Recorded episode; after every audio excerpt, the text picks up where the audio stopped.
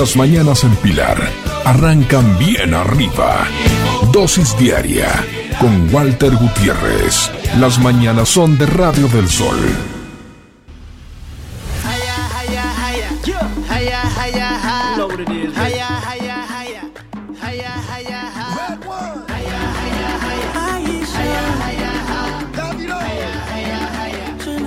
Y 20 de la mañana y acá estábamos como siempre, como todos los viernes, con nuestro super compañero, el señor Santiago Túnez de Fútbol Sono, poniéndonos un poquito en modo mundial, ¿eh? que de a poquito nos estamos aclimatando, ahí contando nuestras historias, pero hoy venimos con una historia muy especial, lo hablamos en la semana con Santi, estuvo chequeando datos y le vamos a dar un dato que hay mucha gente que todavía no lo tiene seguro, pero Santiago lo confirmó. Así que vamos a charlar con él. Hola Santi, ¿cómo estás? Buen día. Walter, buen día. ¿Cómo anda por ahí, por Pilar? Todo bien, todo tranquilo. ¿eh? Con, el, con el, nuevo París Matra que se llama, eh, el, ¿cómo se llama? el Real Pilar. Es el nuevo París Matra de acá de la zona norte. Pero bueno, a, veces se cae también como fue el París Matra en otra época. Pero bueno, ¿qué va a ser? Uno tiene, hay, hay, gente que tiene, ¿no? Esa, esa locura por el, en este caso por el Real Pilar. Eh, Santi, me hablaba, si me decías el otro día, tengo un dato que lo voy a tirar en la columna, pero lo tengo que chequear y anoche me decías, ya está chequeado y lo voy a tirar en la columna. Contame cuál es el dato. Walter, bueno, el dato es que si todo... que esto no, no suceda, en, noviembre y en diciembre también, que es cuando se jugará eh, Qatar, el Mundial de Qatar, Messi se va a convertir en el primer futbolista en la historia de la selección argentina en haber jugado cinco mundiales. Eh, hasta, ahora, hasta ahora Lionel estaba en, el podio con, otros dos íconos de la selección, ¿no? como, como Maradona y como Mascherano, por haber jugado cuatro mundiales, pero bueno, de, no suceder ningún imprevisto, ninguna lesión, como te decía, en noviembre va a superar esa marca y bueno, va a romper un nuevo récord con, la selección donde ya sabemos que bueno, desde hace unos años Messi superó a Batistuta y es el máximo goleador. Mira vos, es una cosa realmente increíble, cinco mundiales que eh, vos hubieras pensado si por ejemplo Diego no pasaba lo del mundial, lo del, lo del 94, ¿hubiera llegado al 98 a Francia? No, no, ya estaba. Estaba eh, muy, roto, ¿no? Eh, estaba muy roto, ya, bueno, no solo desde lo físico, sino también por sus problemas no conocidos de, adicción. Eh, le hubiera costado llegar al, Mundial de Francia. Estaba también ¿no? el enfrentamiento con Pasarela en ese momento que después del Mundial 94 es el que asume como DT de la selección. Quizás sí podría haber alcanzado ¿no? esa marca de haber sido convocado por Menotti en el Mundial del 78, que, queda fuera de la lista ahí en último momento. que, bueno, históricamente Maradona dijo que eso nunca se lo iba a perdonar a Menotti, que él estaba en un gran momento ¿no? de su carrera, si bien llevaba menos de dos años en primera división. Eh, él estaba muy bien en Argentino Junior y que eh, había hecho méritos y le daba la chapa para poder jugar en, ese equipo que finalmente salió campeón. Hace poquito, cuando fue un, uno de este, un aniversario del, Mundial 78, hicieron un, documental y se lo ve a Saporiti, histórico colaborador de Menotti, cuando cuenta cuando en el momento que van a dar la lista de los jugadores, creo que son 25, ¿no? Eran los, los, los en esa época los convocados, cuando Menotti le dice, cuando le dice, bueno, está, ta, ta, y Diego le dice Saporiti, no, Diego no. ¿Cómo no le vas a llevar? Dice que Saporiti se quería matar. Sí, no sí iba a llevar a Maradona. recuerdo haber visto ¿no? ese documental que, decís vos, Walter, y que Saporiti agrega que fue la única discusión que tuvo con Menotti, ¿no? Como, como ayudante de él, que no podía entender cómo no, no lo iba a convocar, pero bueno, no, no, no lo hace. Y, de ese momento Maradona eh, siempre se queda con el consuelo que le da eh, Leopoldo Jacinto Luque, que es el que, fallece unos meses después que Diego, viste que uno de los últimos videos de Diego en vida es que le manda saludos a Luque. Y bueno, tenía mucho que ver con eso, que cuando Menotti da la lista y no lo incluye, Maradona se va llorando al vestuario y bueno, uno de los pocos que de aquel plantel que se acerca a consolarlo le dice, bueno, quédate tranquilo, que vos vas a jugar un montón de mundiales, vas a salir campeón del mundo, la vas a romper, era el recordado Leopoldo Jacinto Luque. Sí, me acuerdo, me acuerdo, fue esto. Eh, en, en, la intimidad de Menotti, el, el por qué, ¿no? De, no haber convocado a, a, Maradona, le salió bien, salió campeón. Si no hubiera sido así, yo creo que le hubieran caído, ¿no? al flaco Menotti, que bueno, después al año siguiente, en el 79, en el juvenil, ese histórico juvenil jugado en Japón, bueno, el equipo de, de Diego, de, de Ramón Díaz, de Barbas y un montón de gente más, eh, desfiló en ese mundial. La realidad fue esa, que le salió bastante bien 78 y 79. Pero creo que la historia le hubiera pasado un, haber, pero eterno, si no, le hubiera, salido campeón en ese, mundial en Argentina. Sí, tal cual, tal cual, Walter, sobre todo porque bueno, uno de los que termina ocupando el, puesto de, enganche de la selección es el Beto Alonso, que siempre existió el mito. De que había sido una presión de la Junta Militar, sobre todo de Lacoste, del almirante Lacoste, para que lo convocara, y que bueno, eh, el mito, ¿no? Eh, indica que, eh, Menotti termina cediendo esas presiones y lo convoca Alonso, incluso hace unos días, haciendo un poquito de laburo de archivo, encontraba notas viejas de, de Bocini, que, él decía que se veía más convocado para el Mundial del 78 que para el del 86, que es el que lo termina llevando Bilardo, ¿no? Eh, Independiente venía de salir campeón eh, varios años consecutivos de la Copa Libertadores, ganaba campeonato local con Buccini como figura y dice, siempre me llamó la atención eh, no haber sido convocado a ese mundial, pero bueno, la historia de Walter, como, como decíamos, en caso de que Messi llegue a jugar los cinco mundiales, va a alcanzar, ¿no? Si bien va a ser el, como te decía, el primer argentino en llegar a esa cantidad de copas del mundo. Ya hay otros jugadores a los que Messi puede alcanzar. Te digo algunos. Eh, son los mexicanos Antonio Carvajal y Rafa Márquez, que fue compañero justamente de Messi en el Barcelona. Otro es el italiano eh, Gigi Buffon, conocido, ¿no? Eh, acá hasta hace poquito tiempo, arquero de la Juventus. Y otro, contemporáneo de la época de Maradona, que te vas a acordar, Walter, que jugó cinco mundiales, fue el alemán Lothar Matthäus. Sí, olvídate.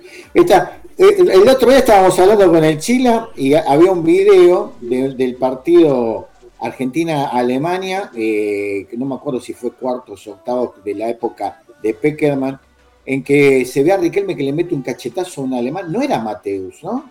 No, no, no, sí, me acuerdo del partido que decís. Eh, le pone a, a Klaus, le, pone un cachetazo a Riquelme.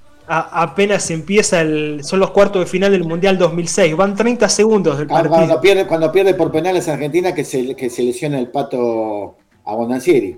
Exacto, es ese mismo partido. El, cachetazo de Riquelme llamativo, ¿no? En él, porque Román no es de tener, no era de tener ese tipo de reacciones, pero es aparte de los 30 segundos de partido. Sí, sí, que la llegaban a ver el referee que te hubiera quedado, lo hubiera echado. Claro, lo ve el referee o en esta época de bar que, que te llaman, ¿no? Aparece por las cámaras y lo llaman al árbitro y era casi que para naranjada, ¿no? Pero sí, a, Miroslav Klos, es el que, que es, bueno, que es el que le da el empate a Alemania en ese partido, el 1 a 1, una vez que ya, ya había salido a Bondancieri y entra eh, Leo Franco como, como, arquero argentino para terminar el partido. Santi, te voy a pedir un dato que no sé si lo tenés, capaz que te, te, mato.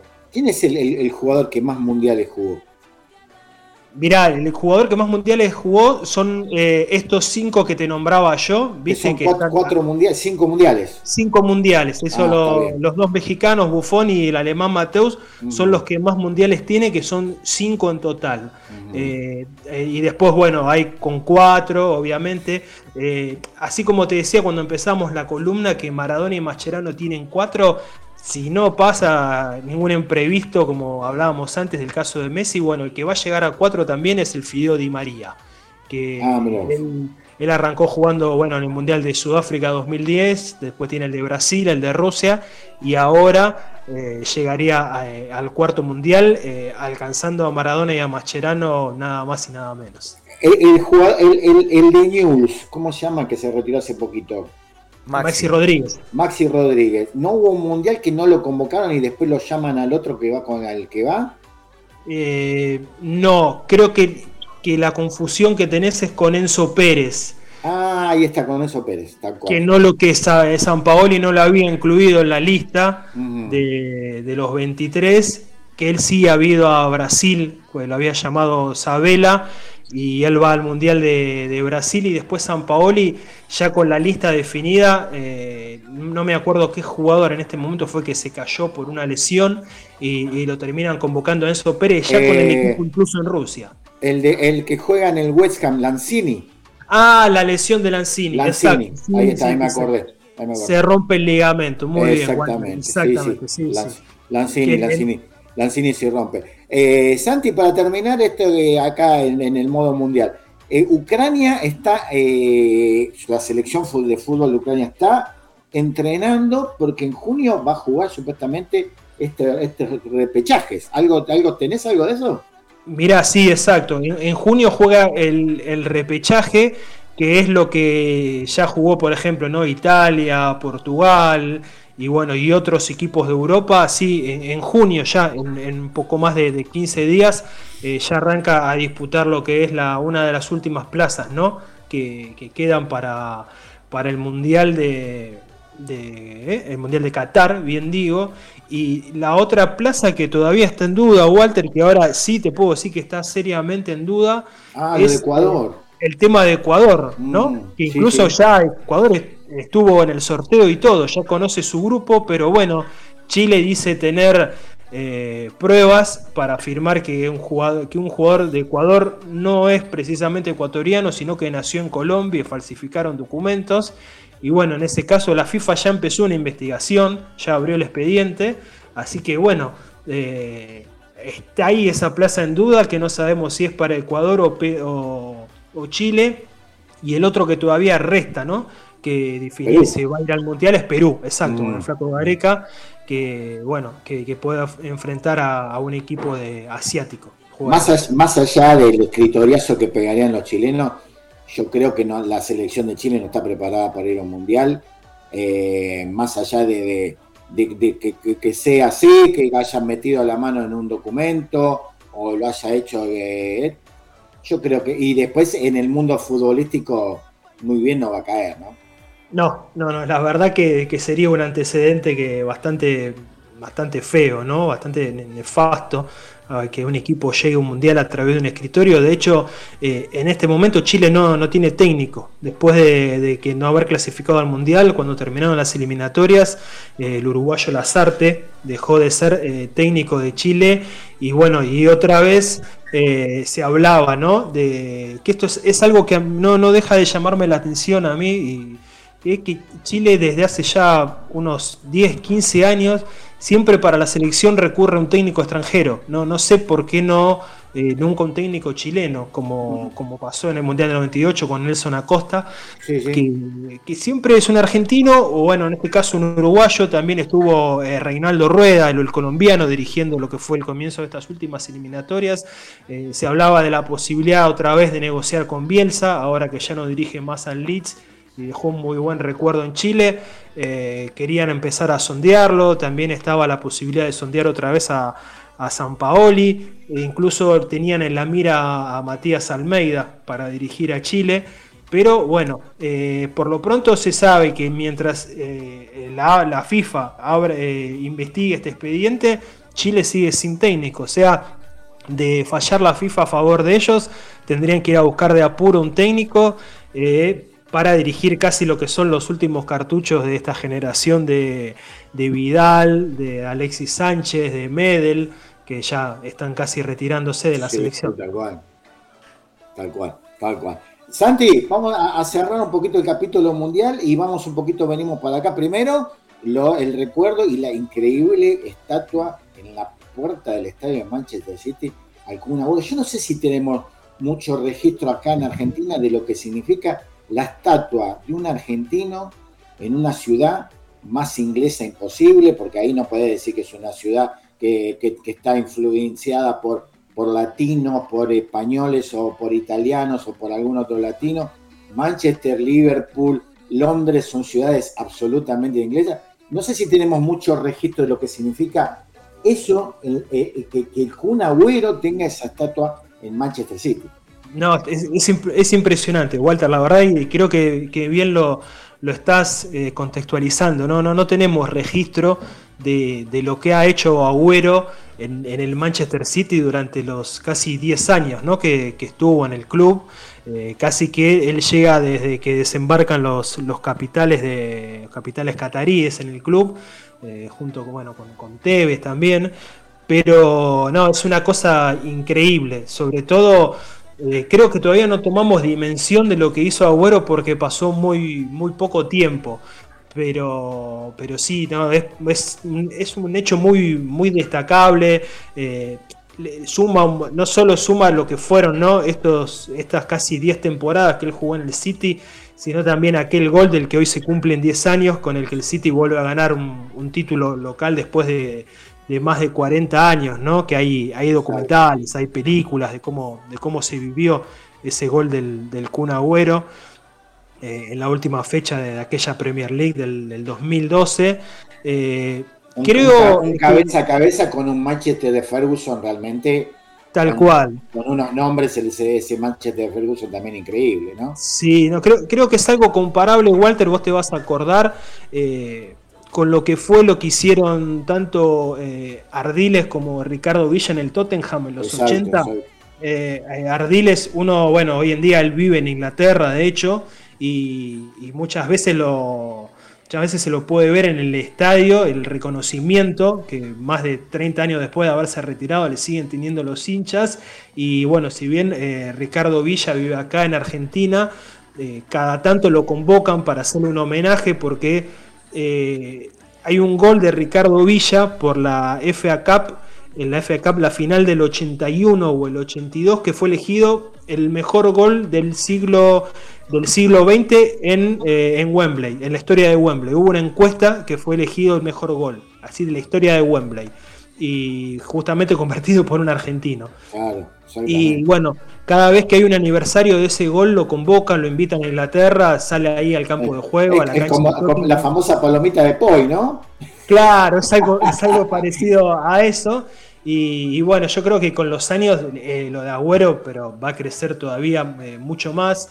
Eh, hace unos años tuve la posibilidad de entrevistar a dos periodistas españoles que hicieron un libro dedicado a la Premier League, que cuando empieza desde los 90 hasta hoy, eh, era un libro que se enfocaba en lo que son las leyendas ¿no? de la Premier League. Por ejemplo, había capítulos dedicados a Cantona, eh, a Ryan Giggs, a, Robbie Fowler de Liverpool. Y yo le preguntaba si ellos creían que con los años Agüero se iba a convertir en una leyenda del, de la Premier League. Te estoy hablando de una entrevista del 2012-2013 y me decían, sí, Agüero tiene todo para ser una leyenda de la Premier League. Y sí, Agüero está finalmente entre todas esas leyendas. Eh, entra de la Premier League entre los mejores jugadores extranjeros y bueno, entre los mejores jugadores de la historia de la Premier League seguro. Sí, nos pasa a los argentinos que tenemos esos representantes. Uno cuenta más allá de lo que fue Diego, Diego en Napoli, pero vas, vas a, Fiorentina, a Florencia y, cuando vos te decís que sos argentino te hablan de Batistuta. Eh, vas, a vas a Madrid, vas a hablas con gente de la, de la Leti y te habla de Cholo Simeone, eh, jugadores que han dejado, Kempes en Valencia, jugadores que han dejado una, una, marca más allá en la historia de, un, montón de equipos, ¿no? Y yo creo que muchas veces eh, nos pasa con, otros argentinos en otros, en otros estadios, más allá del fútbol. Eh, yo creo, por ejemplo, y capaz que exagero, ¿no? Pero yo creo que no tenemos idea de lo que es eh, que, haya un papa que sea argentino. No. Es la, Historia, la historia del mundo que pongamos a contar, eh, alemán, esto, latinoamericano y argentino, yo creo que más allá de, una postura política, y algunos te dicen el papa es peronista, es quimerista, un montón de tonterías, pero en, este, en, es en, una, en, este tema, en lo que es la, la religión, creo que no tenemos idea lo que es tener un Papa argentino y lo, discutimos, pero es, parte de nuestro ADN, Santi. Sí, no, siempre es como que nos tiramos bastante abajo nosotros, lo, lo que tenemos lo, discutimos, no lo reconocemos, eh, es un tema, tema cultural difícil de, que a futuro podamos cambiarlo, ¿no? Creo que ya viene con nosotros de nacimiento y va a seguir así, pero pero sí, eh, tanto bueno en lo futbolístico como en otros ámbitos no, tomamos dimensión, ¿no? De que venimos del fin del mundo, de, un, país lejano.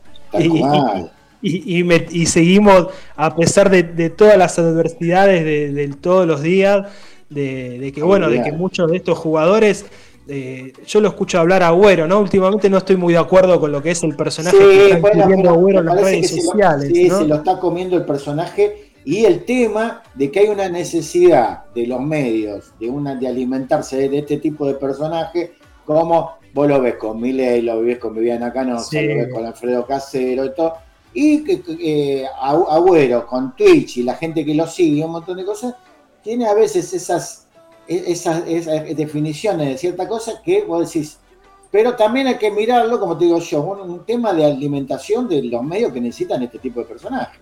Claro, sí, sí, sin querer yo creo que él está yendo más para el lado que quieren los medios que para lo, que es él, ¿viste? Porque la verdad que es un personaje eh, genuino, ¿viste? Incluso me, llamó mucho la atención, ¿viste? hace unos meses cuando dijo que él no quería, eh, no estaba de acuerdo en pagar impuestos, ¿viste? Cuando mm. de hecho él en Inglaterra calculo que, bueno, que debe haber pagado impuestos a lo loco, porque mm. allá, eh, bueno, lo hemos visto en el caso de Messi en España, que varias veces fue a juicio eh, por, no, por no pagar impuestos, por haber evadido. sí, y la plata que debe haber puesto Messi, que no sabemos el arreglo que, lleva con la justicia española.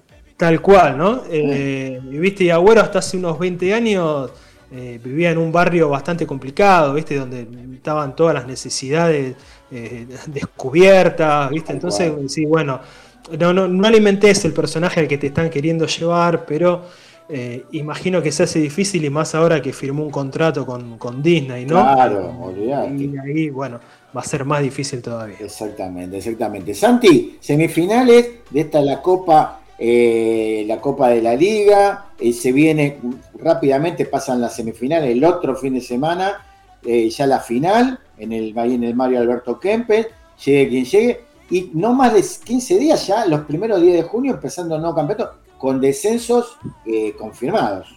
Así es, Walter. Mira, eh, la, bueno, una vez que termine la final, ahí en el, Mario Alberto Kempes de, Córdoba, después ya la liga profesional arranca el viernes, el 3 de junio, y por un tema que ya habíamos hablado en las últimas columnas, de que hay que terminarlo antes que empiece el Mundial, bueno, eh, la liga llega, tiene su última fecha el 24 de octubre. Van a ser 27 fechas en un formato de todos contra todos a una rueda. Eh, seis de estas 27 fechas que te digo se van a jugar entre semana. Ah, y, a, diferencia de lo que bueno estuvo pasando en la Copa de la Liga, no va a estar la fecha de los clásicos, ah, sino que bueno, eh, eh, va a ser como. Toca, toca. El que toca, toca, exactamente. Lo que sí está confirmado es que eh, de la fecha de los clásicos que se disputó en la Copa de la Liga, bueno, el que fue visitante ahora en este campeonato va a ser local. En el caso, bueno, de Boca River le toca a Boca ser local, Racing va a ser local contra Independiente. Eh, San Lorenzo creo que jugó de local contra Huracán, iría de visitante. El campeón obviamente va a ser el que sume más puntos y va a haber dos descensos que van a ser los últimos dos equipos de la tabla de promedios y van a ascender otros dos de la Primera Nacional. Y a partir del 2023, Walter, ya van a empezar a descender cuatro equipos y ascender dos. Quieren empezar en la depuración que hablábamos alguna vez que necesita el fútbol argentino para volver a los campeonatos de 20 o de 22 equipos. Eh, empieza esa depuración, aunque no, no sé qué opinás vos, Walter, pero yo no estoy tan en desacuerdo con este formato de los cuartos de final que se está jugando de la Copa de la Yo tampoco, yo tampoco porque lo, lo, hace, lo hace muy, muy, muy atractivo al campeonato. le, cambia tal cual, viste, uno Estudiantes había terminado primero en su zona, eh, un equipo el, más goleador, casi que tenía la chapa para quedarse con el campeonato y termina quedando fuera en un partido en el que por penales y en el que jugó gran parte del segundo tiempo con un, con un hombre de más, ¿viste? Así que, que le, pone un poco más de emoción que los campeonatos de, a una sola rueda. Quizá sí hay que mejorar algún aspecto, ¿no? Por ejemplo, esto de jugar en los estadios neutrales me parece poco peligroso. Quizá eh, debería ser bueno el equipo que más puntos sacó en la Copa de la Liga cuando le toca enfrentarse con otro, ese es local, ¿viste? Pero, pero bueno, eh, no, lo miraría con tan, tan malos ojos el tema de eh, este formato de cuarto de final, semis y final. Y eh, te agrego un dato, Walter, de que te acordás que la última semana hablamos de Chiquitapia, ¿no? Del poder que tenía Chiquitapia. Bueno, hoy se supo a través de un, fallo judicial que, que, va a seguir al frente de la liga profesional hasta marzo del 2024. Bueno. Que era cuando terminaba el mandato de Tinelli, que bueno, todavía no fue oficializada su renuncia en San Lorenzo, más allá de que él dijo que no, está más en el club, todavía no, no está oficializada. Esta semana se supo de, su divorcio de su mujer, eh, y hasta que eh, tiene planes de irse a vivir a Uruguay durante un tiempo. Pero bueno, mientras cae el poder de Tinelli, sube el de Tapi. Hay, hay, un, un, meme hecho de Ocupas que está en el morocho, como no me acuerdo cuál es el personaje, el dice, pollo. dice, eh, el pollo, dice, anda tranquilo, máquina, máquina nadie te detiene.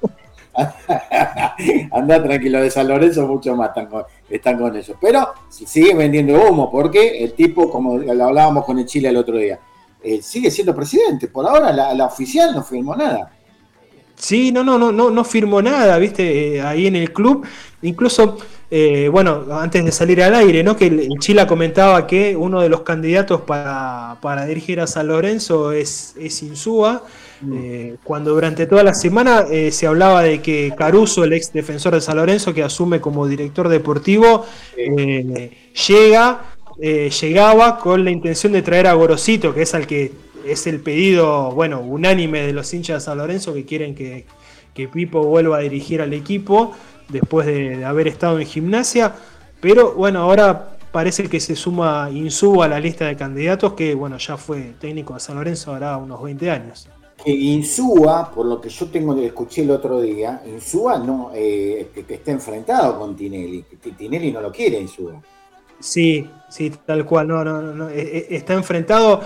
Es más, hace poco eh, yo veía una entrevista que le hacían a Gorosito que él decía que hace un par de semanas, par de meses, se había encontrado con Lames y le había preguntado si él estaba, eh, si él integraba una lista negra en San Lorenzo, de por qué no lo llamaban para dirigir, ¿viste? Y Lames le había dicho, no, no, con vos está todo bien, pero quiere una respuesta que a Gorosito le, había cerrado, porque él quiere volver a San Lorenzo a dirigirlo, que lo llamen, pero bueno, desde, desde adentro del club nunca hubo un llamado para, para tentarlo. Han pasado técnicos de distintos perfiles, poco identificados con San Lorenzo, y eh, él le esperaba el llamado que, nunca llegó hasta ahora. Vamos, vamos a ver qué pasa. Cerrando, se fue la Bobe de Banfield, pero ya está Claudio Vivas, eh, eh, un tipo que ha sido durante mucho tiempo ahí técnico de un Racing más o menos jugado. Claudio Vivas que fue creo que fue ayudante de Bielsa también, Vivas. Sí, exacto, fue histórico ayudante de Bielsa, tanto en Vélez como, como en la selección, y una vez que, bueno, ya cuando Bielsa se va a la selección argentina y empieza a dirigir en Chile y otros equipos, bueno, él ya no estaba a su lado. Eh, es cierto, como bien decís vos, Walter, fue técnico de Racing. Estuvo algún tiempo durante el mandato de Angelici en las inferiores de Boca como el coordinador, la cabeza principal de las inferiores de Boca. Y después fue dando vueltas alrededor del mundo. Recuerdo que estuvo en Perú, si no me falla la memoria, también estuvo en la Liga de Chile y ahora, bueno, regresa a Banfield. Eh, llamativa la renuncia de Dabove porque no, había hecho mala campaña en la Copa de la Liga. Eh, así que, bueno, el otro día, esta semana, mejor dicho, eh, veía al, presidente, el tuit del presidente de Banfield anunciando la llegada de Claudio Vivas.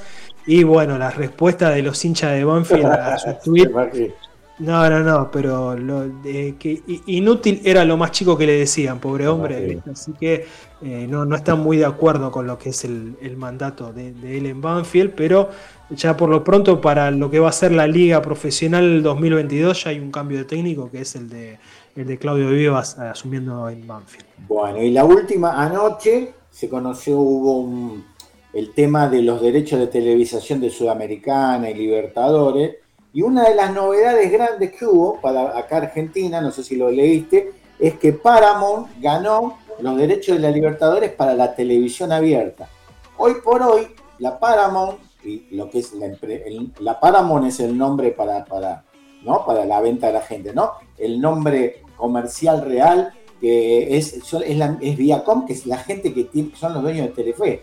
Entonces dice que empezó a hacer correr una bola que, como un años antes, que de Telefe, que transmitía al Vélez de Chilaver y todo eso, puede llegar a ver algún partido por Telefe. ¿Escuchaste algo de eso? Sí, sí, estuve, escuchando algo. Eh, no sería raro, ¿no? Que, bueno, empiecen a ver algún, como decís vos, Walter, algún partido, ¿no? De la Copa Libertadores por TV abierta, que hasta hace mucho no, hasta hace mucho era algo, pero común, ¿no? Recuerdo que, por ejemplo, Canal 13 tenía los derechos de Boca en la Libertadores, en, los tiempos de Bianchi o hasta en la última Copa Libertadores que gana Boca con Russo. Los partidos iban tanto por Fox Sports, eh, con Niembro y Clos, y después eh, relataba El Pollo Viñolo por Canal 13. Ah. Eh, bueno, años después ya cambió eh, la situación y ya empezaron a ir directamente por cable, ¿no? Los partidos de la mayoría, de los, la mayoría no, de todos los equipos argentinos ya van primero por Fox y después ahora están yendo por, por ESPN, ¿no? De Copa Libertadores. Así que, bueno, no sería, sería una muy buena noticia que vuelva, aunque sea un partido Copa Libertadores por por fútbol abierto. Claro, televisión abierta. Claro, exactamente. Estaban diciendo que Telefe sería, el, relator de, Telefe sería Marley, el comentador de Telefe sería Mirko, ¿eh? los, periodistas de, en, el, este, en, el, ¿cómo se llama? en el campo de juego serían, ¿viste los dos productores que tiene Marley, Federico Hoffman y el viejo? Estarían en el campo de juego y en vestuario Florencia Peña. Y le, sumo a Lizzie Tagliani por ahí. Ah, Lizzie Tagliani que también la lleva a todos lados, tenían el otro vestuario. Una estaría en el visitante y la otra estaría en el Marley está en todos lados. Ahora, el domingo te viene la entrega de los, de los premios de los Matifierros y la, va a hacer él solo, ¿viste? Una locura. Sí, no, no, no se puede, no se puede creer. Es, la, cara del, del, canal para todo. Santi, te tengo que cortar porque tengo una llamada muy importante. Te mando un abrazo grandote y hablamos. Nos hablamos, Walter. Un saludo a todos por ahí. Gracias, Santi. Un abrazo.